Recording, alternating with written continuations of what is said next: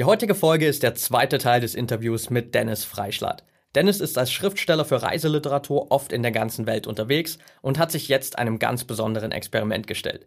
Er nahm an einer NASA-Studie teil, die die Auswirkungen der Schwerelosigkeit auf den menschlichen Körper bei einer Reise zum Mars untersuchen sollte.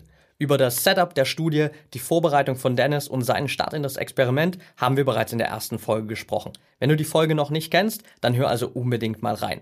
Im zweiten Teil sprechen wir mit Dennis über seine 60 Tage in Ruhelage während der Studie, wie sich sein Körper während der Zeit verändert hat, wie er die mentalen Belastungen während der Studie gemeistert hat und was er während der Studie über seinen Körper gelernt hat. Bevor wir jetzt aber starten, noch ein Tipp für dich. Wenn du noch mehr Hacks und Strategien rund um die Themen Biohacking, High Performance und mentale Leistungsfähigkeit haben willst, dann schau unbedingt mal auf unserem YouTube-Channel vorbei. Dort bekommst du jede Woche exklusive Videos, um noch mehr aus dir herauszuholen. Und jetzt viel Spaß beim zweiten Teil des Interviews mit Dennis Freischlatt. Willkommen bei Talking Brains. Du willst immer 110% geben und jedes Projekt so richtig rocken? Du willst als High-Performer noch mehr aus dir herausholen, sei es im Sport, im Büro oder im Alltag? Dann bleib unbedingt dran und get shit done.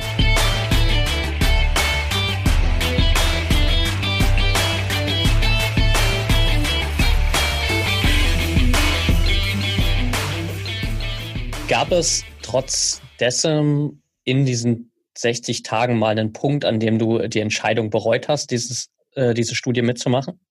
Nein. Nee. Also es gab, äh, es gab auf jeden Fall Tage, die waren, ne, die waren halt äh, schwierig. Also ich würde mal so grob sagen, von den 90 Tagen, die ich da war, waren fünf halt ein bisschen schwierig. Aber ich hatte dann auch, ähm, ich hatte später so gegen, gegen Ende der Studie so eine Erkältung, so eine Nasennebenhöhlenentzündung und da man die ganze Zeit mit dem Kopf nach unten liegt, nervt das natürlich schon, schon arg und äh, ist auch schwer vorzubekommen. Und dann ist man da einfach so ein bisschen genervt wegen, wegen so einer Sache und ist dann auch einfach manchmal ein bisschen müde. Und wenn man ein, zwei Tage schlecht gepennt hat, dann äh, hat man auch irgendwie so, so, ja, einfach mal ein paar Scheißtage, in denen man einfach äh, ja, zu wenig geschlafen hat, irgendwie nicht gut gelaunt ist. Aber das sind jetzt keine, keine Tage, äh, in denen ich so meinen Aufenthalt da und die ganze Studie in Frage, in Frage gestellt habe. Nee, gar nicht. Und ich habe mich auch wirklich keine Sekunde wirklich gelangweilt da drin. Ja, das ist auch immer so die, die, die große Frage, die ich fast immer bekomme. Wie ist das, wenn man da die ganze Zeit rumliegt? Dann langweilt man sich und man kann nichts tun. Und das ist schrecklich. Aber ich glaube, dass die meisten Menschen so ein langes Liegen immer mit irgendeiner Krankheit verbinden. Ja. Jeder war mal, jeder hatte mal eine Grippe oder sich das äh, Bein gebrochen und lag einfach lange Zeit flach. Und äh, das sind natürlich keine schönen Umstände. wenn man mit Fieber oder mit irgendeiner, mit äh, Typhus oder sonst irgendwas im Bett liegt, dann ist es natürlich richtig scheiße, im Bett zu liegen, weil man krank ist und sich einfach unwohl fühlt. Wenn man im Bett liegt und ist vollkommen normal und ist von guten Menschen umgeben, ne, das ist ja, wir waren ja auch wie eine kleine, kleine Familie da. Dieses Team, was sich um, äh, um uns gekümmert hat und die anderen, die anderen äh, elf, die mit mir da waren. Das ist so ein kleines Team, unsere kleine Familie und es geht einem gut. Das heißt, ich konnte, äh, ich hatte viel Zeit zu lesen, ich hatte viel Zeit an dem neuen Buch zu arbeiten. Du konntest dir äh, Netflix da alles angucken, du konntest dir Filme gucken. Wir hatten zwei, zwei dabei. Das sind halt eher so so Zocker, ne, die halt so ihre Playstation mit da drin hatten und die haben, okay. haben überwiegend, überwiegend haben die halt nur, keine Ahnung, die haben halt das, was die sonst in einem Jahr so durchballernden Böden anspielen, haben die dann in den zwei Monaten da durchballert. Und denen war garantiert auch nicht langweilig, obwohl ich die ganze Zeit dann so dachte, ey, man kann doch nicht irgendwie den ganzen Tag nur, nur da irgendwie diese Spiele spielen. Das wird doch langweilig, aber denen ist davon einfach, einfach nicht langweilig geworden. Ja, und ich hatte echt, ich habe ähm, habe 13 Bücher gelesen. Wie gesagt, ich habe an dem neuen Buch was auch darüber geht. Und das neue Buch geht so auch so ein bisschen auch über diese Studie und diesen Vergleich von Erde und Mars. Und äh, daran konnte ich eben schon arbeiten.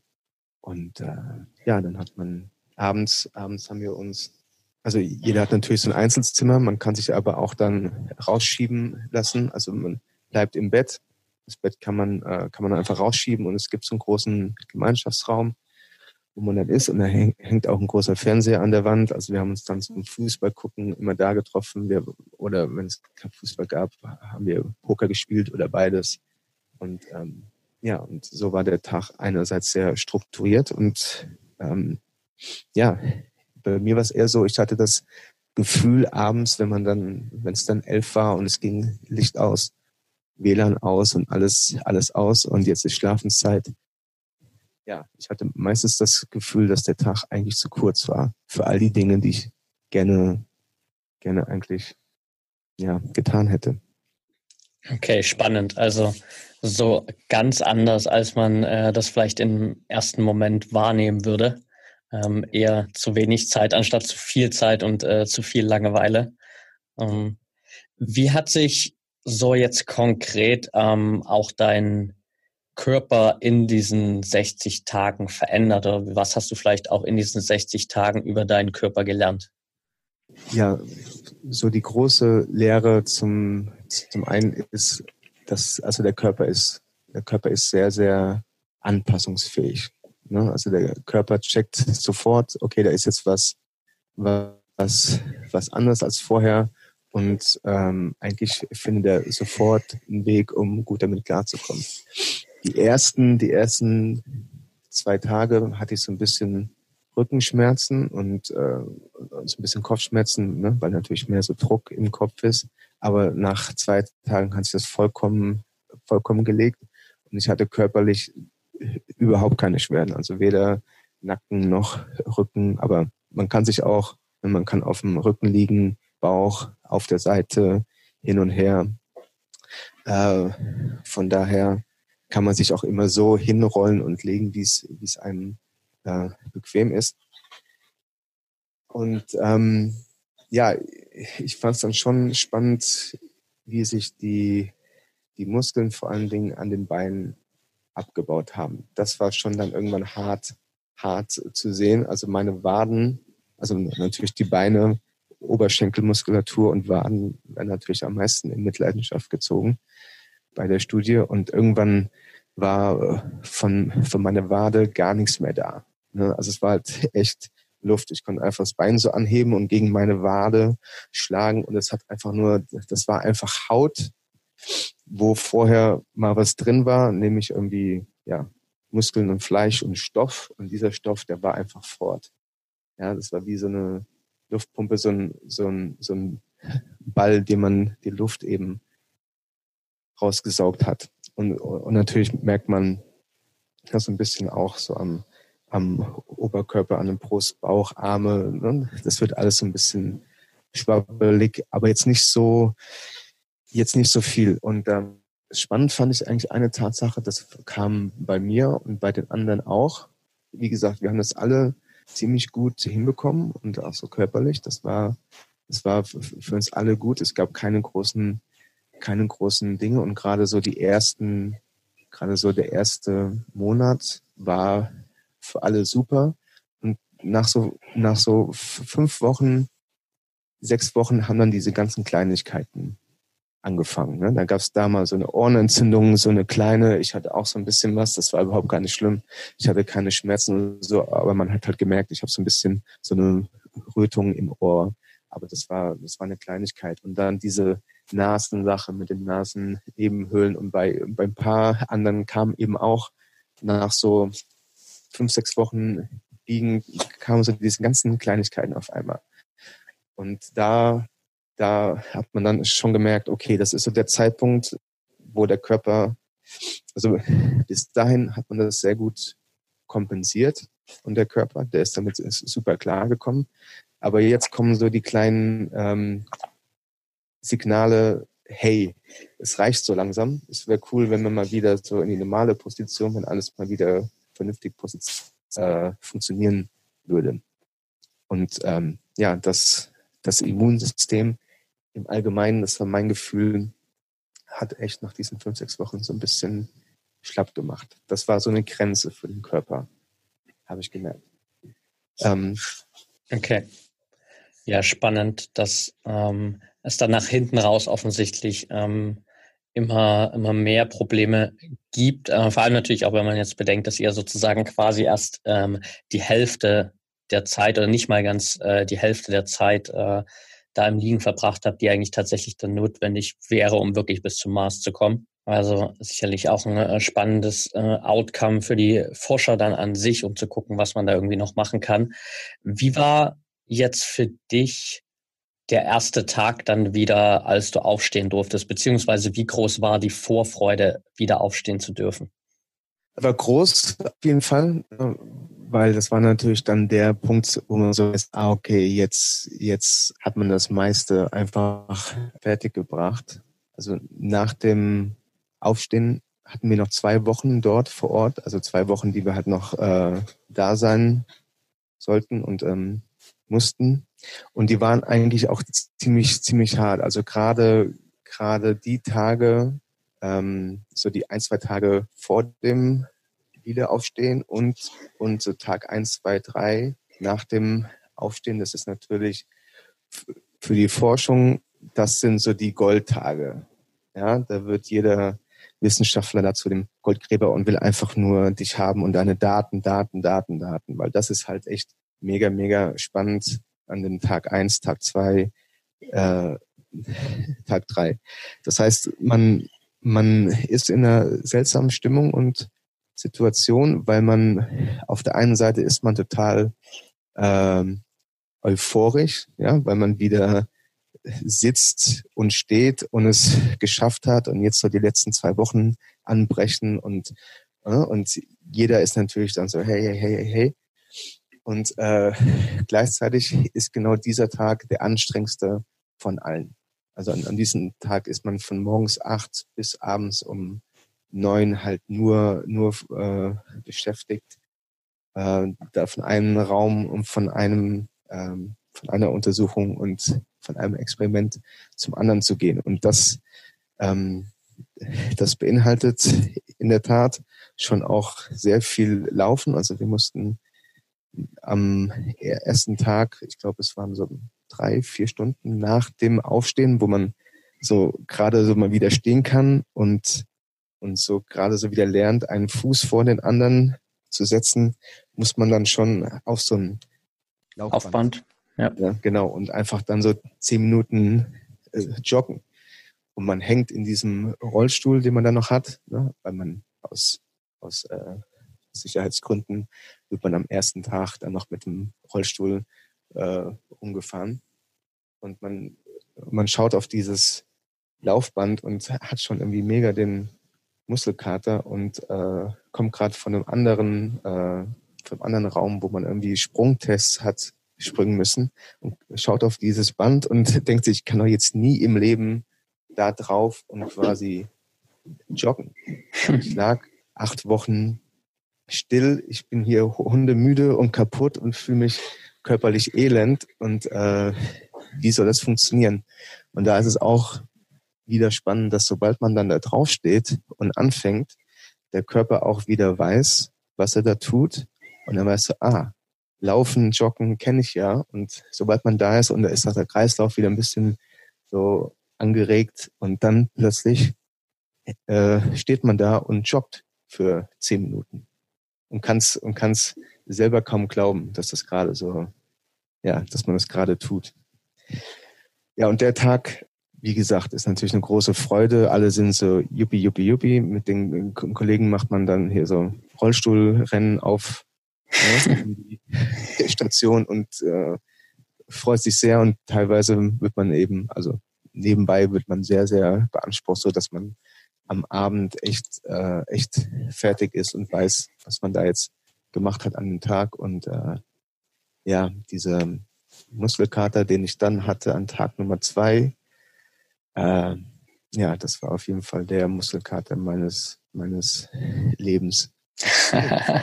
Komischerweise der Arsch, ja, der Arsch und vorne die Zehen. Also ich, ich habe gar nicht gewusst, dass man dass man dort unten an den Zehen so, so Schmerzen haben kann. Also ich konnte da noch gar nicht äh, so wirklich abrollen vorne über die Zehen beim Gehen, sondern bin so auf der Ferse, auf der Ferse gelaufen, weil meine Zehen so wehgetan haben.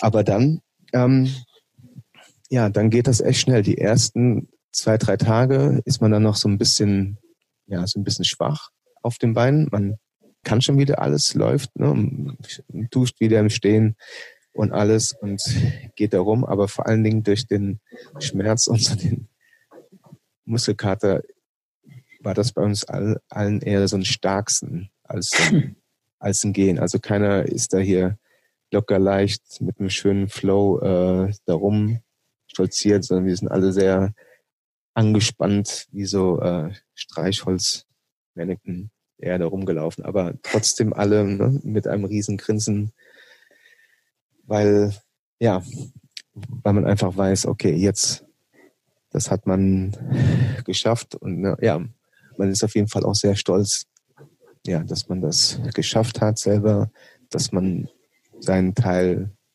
ja für die Forschung und die Raumfahrt ähm, beigetragen hat. Und ja, das ist so, der Kopf ist sehr, sehr hoch und glücklich und selig, das Empfinden, und der Körper ist einfach ja sehr, sehr müde.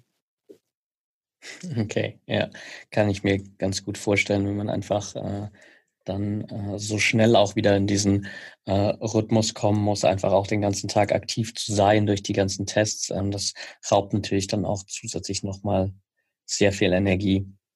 Jetzt ist dieser letzte Tag oder dieser erste Tag, ähm, wo du wieder aufstehen durftest, ja schon ein paar Tage vorbei. Wie gut bist du schon wieder in deine, sag ich mal, alten Routinen reingekommen oder fällt es dir eher noch schwer, da jetzt gerade wieder reinzukommen? Nein, ich bin in der Tat, also das Aufstehen ist ja jetzt so knapp über einen Monat her und ähm, ich fühle mich wie, wie vorher auch. Also ich merke es beim Training, äh, dass da noch, also es fehlt natürlich noch so ein klein bisschen Kraft und Ausdauer, aber ähm, ja, wo ich dann vorher fünf, ähm, fünf Runden Sparring ziemlich gut hinbekommen habe, bekomme ich jetzt gerade drei ziemlich gut hin. Und das ist schon, ja, das ist auf jeden Fall was, was ich nicht so, so erwartet hätte. Mm, ich habe die ersten, die ersten zwei Wochen, die ich raus war, noch ein bisschen easy gemacht. Also ich war viel schwimmen, ne? Also ich war schon am äh, ja, eine Sache habe ich natürlich gemacht, die man eigentlich überhaupt gar nicht tun sollte. Ähm, habe ich natürlich trotzdem gemacht. Den allerersten Tag, den, den ich raus war, bin ich natürlich schon direkt zum Training gegangen. ähm, ich war einfach drei Wochen nicht da und es ist ja auch das Training einerseits, aber es ist ja auch, ne, man hat ja sein Gym mit den, mit den Leuten und freut sich so, ne, so seine Leute da wieder zu sehen. Und ähm, bin natürlich hingegangen und dachte, ach, ich mache so das, das Aufwärmen mit und so ein bisschen die Technik und danach mache ich easy. Aber wie das halt so ist, wenn man einmal da ist und es geht einigermaßen und man kann laufen, man kann rollen, dann ist man auf einmal, ist man dann natürlich voll drin. Und das, ähm, da haben wir schon hinterher die Knie äh, wehgetan. Ich hatte so das Gefühl, dass so so, so komische Blasen in meinen Knien sind, aber es ging auch sehr schnell wieder weg. Aber auch da war ich überrascht, wie, wie gut das eigentlich funktioniert hat. Dann habe ich aber erstmal so ein bisschen easy gemacht, war auch dann eine Woche in Tunesien, wo auch nur Schwimmen und so ein bisschen, ne, so ein bisschen Kniebeugen und Liegestütze angesagt waren. Und jetzt, seit, seit ich wieder da bin, seit zehn Tagen, bin ich eigentlich voll, voll drin im Training und bin zurück in meinem fünf, sechs, fünf, sechs Tage ähm, Training die Woche und auch zum Ringen zurück. Also Ringen habe ich auch die erste Woche fortgelassen, weil das natürlich nochmal eine ganz andere Belastung ist für die, für die Knie und die Beine. Aber auch jetzt die ersten zweimal Ringen, die waren super. Und gestern hatte ich den ersten Tag. Also wir haben dann äh, so das Rollen ähm, zuerst. Also es ist dann eineinhalb Stunden ähm, Jiu-Jitsu und danach äh, ist direkt Ring. Und ich habe gestern beide Einheiten mitgemacht und, und mir geht's gut. Ja? Okay. Und das ist echt, das ist schon, ja, ich bin davon ausgegangen, dass es, dass das alles ein bisschen länger braucht, um wieder, um wieder so voll und ganz in, in Schuss zu kommen. Aber ja, es, ähm, es ist auf jeden Fall noch, noch viel zu tun und mein Ziel ist es ja im November dann wieder auf jeden Fall so, so zu 100 Prozent wieder hergestellt zu sein, dass ich dann im November oder vielleicht schon früher so wieder äh, auf das erste Turnier fahren kann und das erste Mal dann wieder kämpfen. Das ist so der Plan.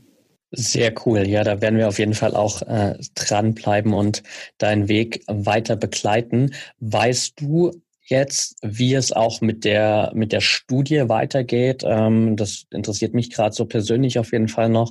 Ähm, weißt du, ob es da noch mal einen zweiten Versuch gibt, der dann wirklich über diese sechs Monate geht? Oder habt ihr da jetzt keine Infos dazu erhalten?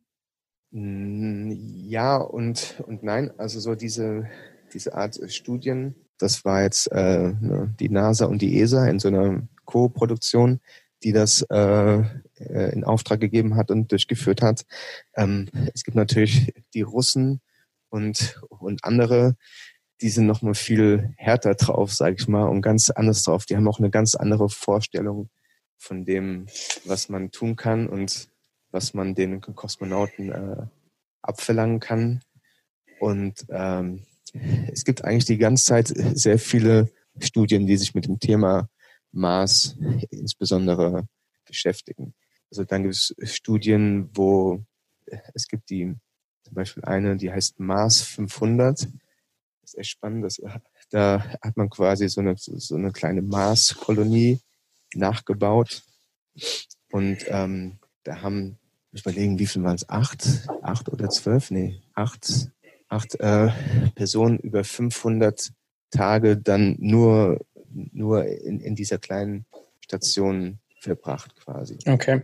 Haben da über 500, 500 Tage gelebt und somit ähm, es ist simuliert, wie die Verhältnisse sind, äh, die dann auch auf dem Mars herrschen. Weil auf dem Mars bist du ja auch die ganze Zeit drin. Du bist nicht draußen, außer, äh, außer man hat einen Raumanzug. Es war so ein Raumanzug, den es heute noch gar nicht gibt. Also der Raumanzug, der, der uns da auf dem Mars schützen wird, der muss erst noch erfunden werden. Also da arbeitet man auch gerade dran und das, das wird auch hinha hinhauen. Aber noch, noch ähm, gibt diesen Anzug gar nicht, der da für die Verhältnisse gemacht ist, für diesen ganz feinen Staub, den, den es da gibt auf dem, auf dem Mars und die Strahlung und die Temperatur, das sind alles noch Schwierigkeiten. Jetzt kommt im Herbst, im Herbst wird die gleiche Studie, die wir jetzt gemacht haben, wird noch einmal durchgeführt. Das heißt, im Herbst kommen nochmal zwölf Leute dann auch nochmal dahin und dann wird, die machen eigentlich genau dieselbe Studie wie wir auch. Okay. Dann hat man das ist auch so, so angelegt schon vorher. Man hat also zwei, zwei Phasen, jeweils zwölf Leute und hat dann im Endeffekt 24 äh, Datenblöcke von uns. Ähm, ja, aber ähm, ja, ich kann mir auf jeden Fall vorstellen, dass es, dass es da in Zukunft noch mehr Studien gibt. Wie gesagt, das ist immer so ein bisschen die NASA und ESA. Ne? Das ist immer äh, hängt natürlich auch immer mit der mit dem Steuerzahler zusammen.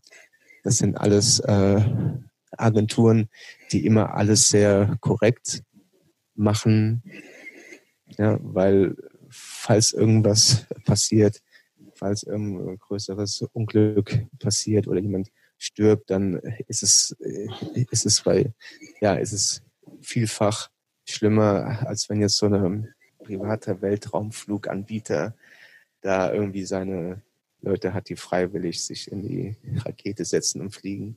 Ja. Die zerbürst am Himmel, das ist was anderes, als äh, wenn das von den Steuerzahler ähm, subventioniert wird.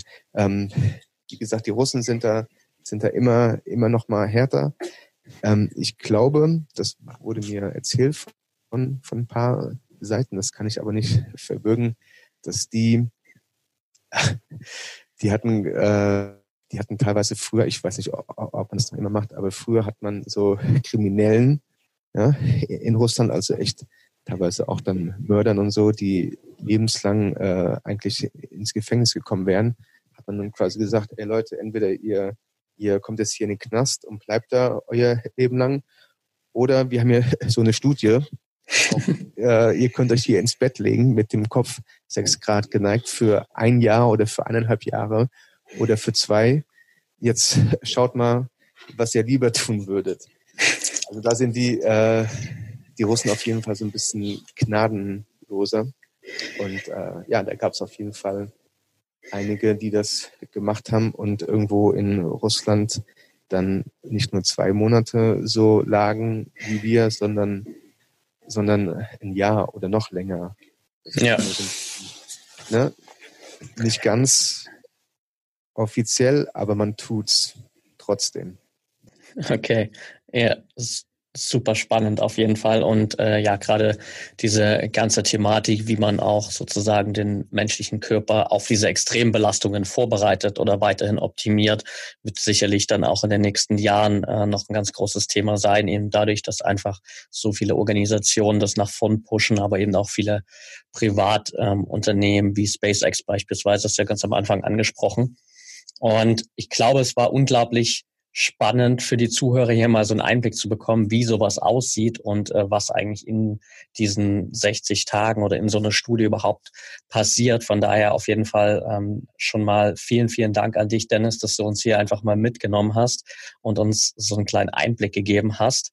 Ganz zum Schluss äh, will ich dir natürlich einfach nochmal die Möglichkeit geben, ähm, mal zu sagen, wo die Zuhörer jetzt noch mehr über dich erfahren können, wo wird vielleicht auch dein nächstes Buch veröffentlicht, wie weit ist das schon? Also da kannst du gern noch mal ein bisschen Werbung für dich machen, damit auch die Zuhörer sich noch ein bisschen mit dir connecten können und deine Story weiterverfolgen können. Ja, kauft meine Bücher. ähm, es ist in der Tat jetzt äh, gestern, gerade gestern mein mein ähm, mein neues Buch erschienen. Das ist ein ein quasi Reisebericht über Griechenland. Über allem Licht heißt das. Ist jetzt ganz, ganz neu auf dem, auf dem Markt, erschien im Dumont Verlag, wo ich quasi all meine Reisebücher publiziere oder wo die verlegt werden.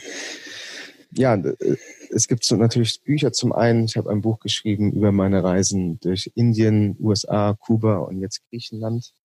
Und ansonsten bin ich auch seit kurzem auf Instagram. Da habe ich mich jetzt mal so breitschlagen lassen, ist auch gar nicht schlecht. Aber äh, ja, finde es immer komisch. Ich bin bei sowas immer sehr lahm bei diesen ganzen Dingern und äh, das gibt's dann schon zehn Jahre und irgendwann merke ich so, ach, ist doch mal gut, wenn ich mich auch mal anmelde und äh, meinen Beitrag zu leiste. Also ähm, ja, wo ich gerade bin und äh, auch Texte übers Reisen und Fotos von meinen Reisen findet man auf Instagram eben, Facebook auch. Und ja, ansonsten sind die Bücher überall im Handel, Handel erhältlich. Okay, perfekt. Dann äh, packen wir das auch einfach mit in die Show Notes. Da kann jeder nochmal reinschauen. Und dann bedanke ich mich auf jeden Fall für deine Zeit, Dennis. Es hat äh, super viel Spaß gemacht, dir zuzuhören und äh, einfach mal diese äh, Reise hier mitzuerleben zum Mars. Und ich bin gespannt, wie es bei dir weitergeht. Wir bleiben auf jeden Fall in Kontakt und ich freue mich auf die nächsten Gespräche. In dem Sinne, danke für deine Zeit und bis bald. Ja, vielen Dank auch. Hat mich auch sehr gefreut. Ciao.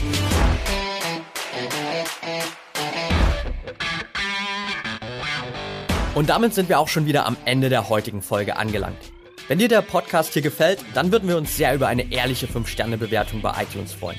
Teil die Folge natürlich gern mit deinen Freunden und lass uns wissen, welche Fragen oder Themenvorschläge du noch hast. Für noch mehr Content zum Thema mentale Leistungsfähigkeit folge uns gern auf Social Media oder abonniere unseren YouTube-Kanal. Bei Facebook findest du uns unter @braineffect und bei Instagram unter @mybraineffect. Du willst dich mit Gleichgesinnten austauschen, deine Erfahrungen zum Biohacking und mentaler Performance teilen und dich mit Experten wie Ernährungswissenschaftlern und Trainern connecten? Dann werde gern Teil unserer Mental Performance Community bei Facebook mit bereits mehr als 1000 Mitgliedern. Den Link dazu findest du in den Show Notes. Wir freuen uns schon, dich dort begrüßen zu können. Bis zum nächsten Mal und get shit done.